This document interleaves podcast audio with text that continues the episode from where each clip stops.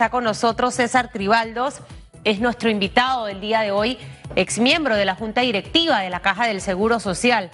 Y nos acompaña vía Zoom esta mañana en esta nueva modalidad de entrevistas, una nueva semana. Muy buenos días, señor Tribaldos, gracias por acompañarnos en el día de hoy. Números rojos del IBM, una situación que preocupa a muchos panameños. Eh, se conoció por ahí una información de que hasta noviembre del 2021 la Caja del Seguro Social iba a tener dinero para poder hacer frente al pago de jubilados y pensionados. Me gustaría arrancar por allí, porque no sé cuán cierta es la información, usted que estuvo dentro de la Junta Directiva de la Caja del Seguro Social y ha estado de lleno estudiando este tema. Eh, ¿Qué nos pudiera decir? ¿Es así? ¿Solo alcanzaría hasta el mes de noviembre del 2021? Buenos días y bienvenido.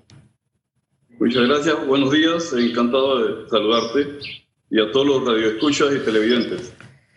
Sí, efectivamente eh, ha llegado eh, el momento crítico, inesperado, porque este, se esperaba que para eh, fines del año 2023 iba a durar las reservas de la Caja del Seguro Social para poder cubrir las pensiones de los asegurados.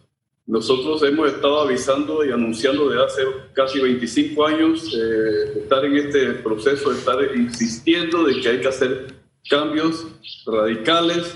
Y bueno, los gobiernos que siempre piensan en la parte eh, política partidista y tienen preocupación por el costo político, no hacen lo que se tiene que hacer y lo que siempre se pone es una curita para que aguante unos cinco años más eh, y, dejar que eh, patear la bola para que lo haga el gobierno siguiente. Y entonces ha llegado el momento, creo que COVID-19 nos ha mostrado la necesidad de tener que hacer un cambio profundo para poder asegurarnos unas eh, pensiones para los próximos años, no por, para los próximos cinco años, siete años o ocho años, sino para las próximas generaciones, nuestros hijos, nuestros nietos, y ahí demostremos el nivel de solidaridad que tenemos nosotros para poder eh, apoyar a, las próximas generaciones.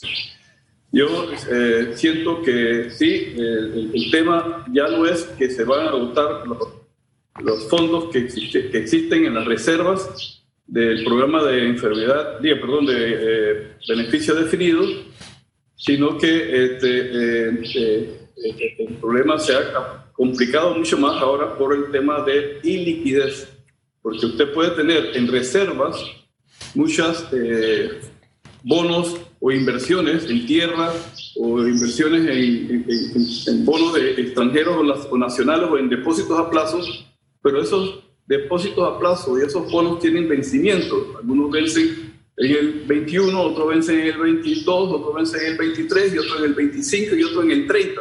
O sea que tienen periodos que uno no puede eh, eh, convertirlos en efectivo claro. Eh, inmediatamente. Entonces, por otro lado, tienes el tema de que hay que pagarle a los pensionados, no le puedes pegar con un pedacito de bono. El, el, pensionado necesita que se le entregue su, su dinero. Entonces, eso es lo que estamos enfrentando en este momento porque la crisis de liquidez es del país entero, no es solamente la Caja de Seguro Social, sino las empresas están pasando el, problema de crisis de, flujo de caja. Igual está sucediendo con las personas individualmente, está sucediendo también con las instituciones, hasta las escuelas privadas y públicas. O sea, todo el mundo, el gobierno está pasando por problemas de crisis de liquidez eh, por, razones del COVID, que nos ha desviado toda la atención de, de, gastos ah, para resolver el problema de sanidad, el problema de salud, y nos hemos tenido que concentrar en eso en los últimos eh, eh, meses, y eso pues de todas maneras nos, está afectando como país. O sea, el país entero tiene un problema de, de, liquidez que hay que atender. Señor Tribaldo, usted mencionaba al inicio algo que en realidad me quedó como una, una, una alerta, una alarmita en mi cabeza. ¿Cuánto tiempo hemos perdido en nuestro país? 25 años hablando de este tema y en un principio se hablaba del 2023 que alcanzarían los fondos, igual encima. Ahora, obviamente, esto se apresura con la llegada de este visitante inesperado, que es el COVID, y nos pone en una situación complicada como país. La falta de eh, poder de decisión de los gobiernos que hemos tenido en su momento, eh, bajo la excusa de que el costo bendito político que ninguno de estos gobernantes quiso como enfrentar en los últimos años y ahora estamos en esta situación tan crítica. Mi, mi pregunta es, ¿podemos en este momento, a estas alturas, con un deadline, con una fecha tan cercana como noviembre del 2021, encontrar una solución para este tema? Eh, esa sería la primera pregunta. ¿Y hasta dónde deberá llegar nuestro presidente Laurentino Cortizo, que al final creo que, que deberá tomar una decisión frente a este tema al ser el líder de nuestro país? Eh, ¿Qué cosas están al alcance del presidente? ¿Qué cosas están al alcance de la junta directiva? Bueno, yo, quisiera comenzar por tratar de explicar el origen de este problema. Eh, eh, la Caja Social se funda en 1941 y en ese entonces eh, el sistema, como, tal como se, estuvo haciendo a nivel mundial, es un sistema que se financia de los actuales cotizantes que financian y pagan el costo de las pensiones de los que ya se pensionaban. En ese entonces eso funcionaba bien, porque en, los años 40, en los años 45, 50, las familias eran familias de 6, 8, 10 hijos. Y generalmente trabajaba solamente el papá. La mamá se quedaba atendiendo a los hijos en la casa. Entonces eso, eso creaba que el número de cotizantes que se lograba en ese entonces eran como 15 cotizantes, 14, 15 cotizantes por cada pensionado. Eh, eh, eh, la, situación ha ido cambiando poco a poco y tenemos que hoy día las familias son pequeñas, ya nadie quiere tener más de dos hijos este, y por lo regular solamente trabajan papá y mamá, no es que solamente uno, ahora trabajan los dos. ¿Y quiénes van a ser los que le van a pagar su pensión en un futuro? Con el sistema de beneficio definido, sus dos hijos. Entonces, eso nos está llevando poco a poco que cada vez va, a existir menos eh, eh, cotizantes para poder sufragar el costo de las pensiones de los pensionados. Pero también nos ha agravado de que en el 41 solamente había, eh, los, jubilados solamente vivían un promedio de cinco años más en el momento que se jubilaban. Gracias a los adelantos eh, tecnológicos y científicos, hoy día, cuando uno se jubila, si es hombre vive alrededor de 18 o 20 años más y si es mujer vive alrededor de 23 o 24 años más a, partir de su pensión. Entonces, ¿qué sucede? Mientras por un lado bajan los números de cotizantes, por otro lado aumenta el costo de lo que tiene que pagar la institución a los pensionados porque no es lo mismo pagar pensiones por 5 años que pagar pensiones por 20 años. Entonces, eso, esas dos situaciones eh, nosotros pudimos observar eh, años, atrás, años atrás de que iba a llevar a una crisis financiera y económica a la Caja de Seguro Social. Y comenzamos en 1992, estando en la Junta Directiva, a solicitar que se hicieran ajustes y, y se eliminaran las jubilaciones anticipadas. Y, fue muy difícil convencer al presidente Endara eh, de que había que eliminarla porque él estaba también midiendo el costo político. Pero cuando le mostramos los números que solamente le quedaban dos o tres años para poder seguir pagando las pensiones, no le quedó más remedio que aceptarlo y se pasó la ley donde se eliminaron las jubilaciones anticipadas. ¿Y qué sucedía?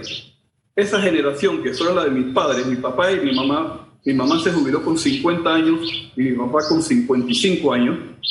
Lo que quedó fue que mi generación, yo me jubilé con 62 años y las mujeres con 57 años.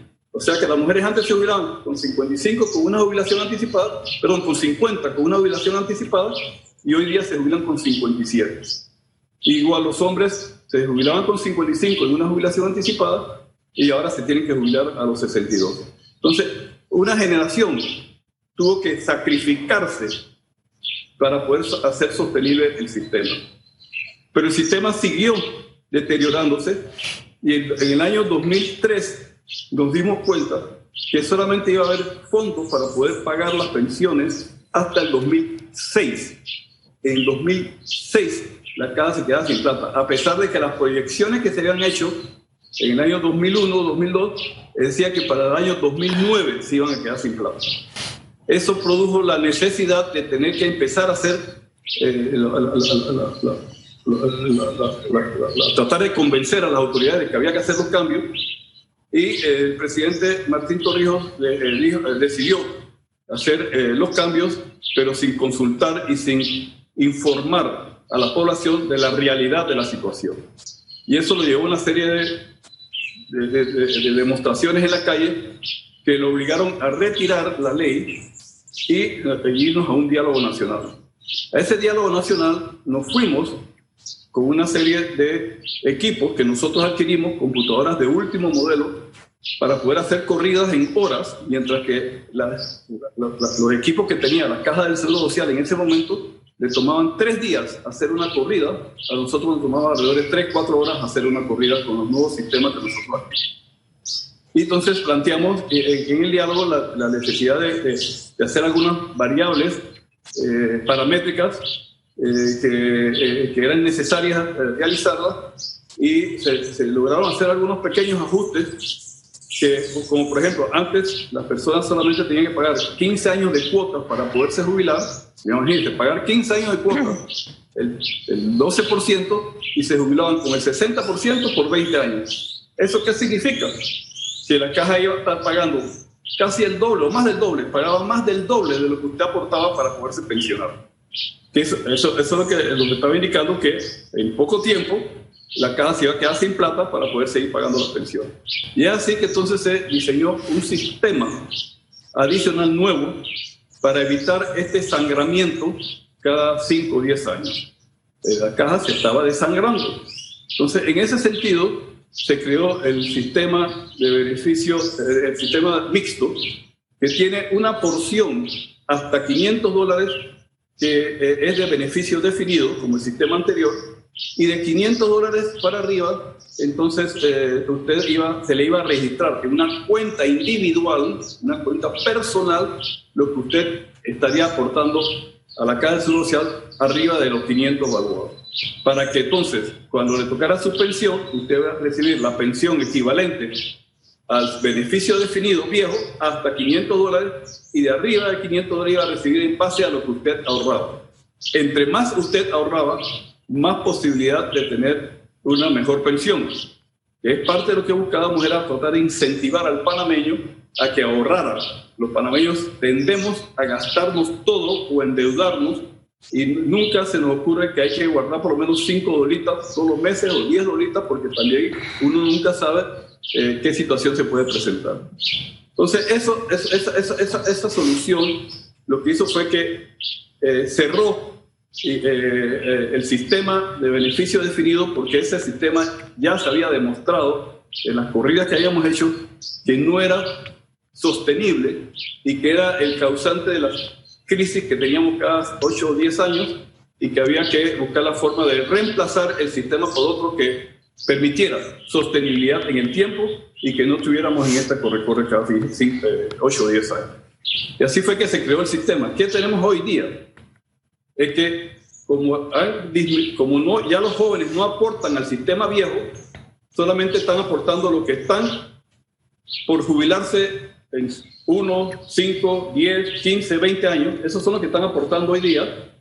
Este, pero ya no hay las aportaciones de la nueva generación, porque eso está en otro sistema.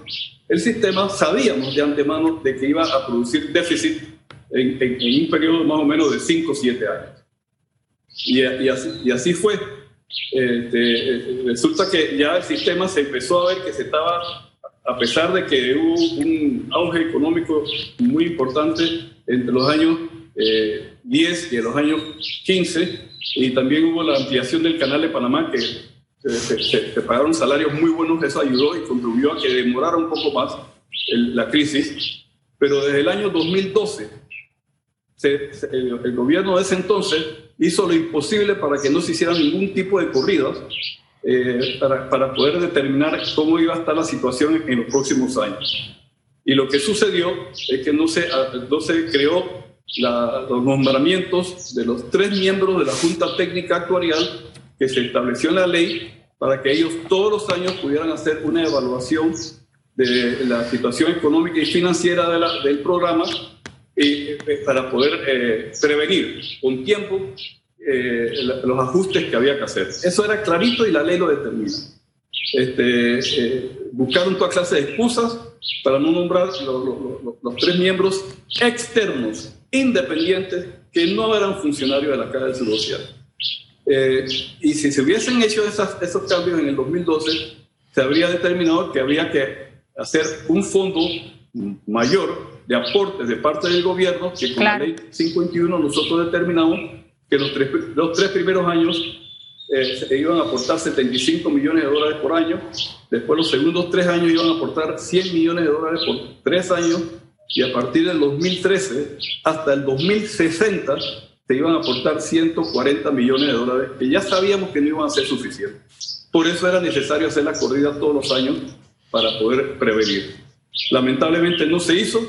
Ahí hay responsabilidad de los directores de ese entonces y de la junta directiva, los miembros de la junta directiva que no cumplieron con lo establecido en la ley.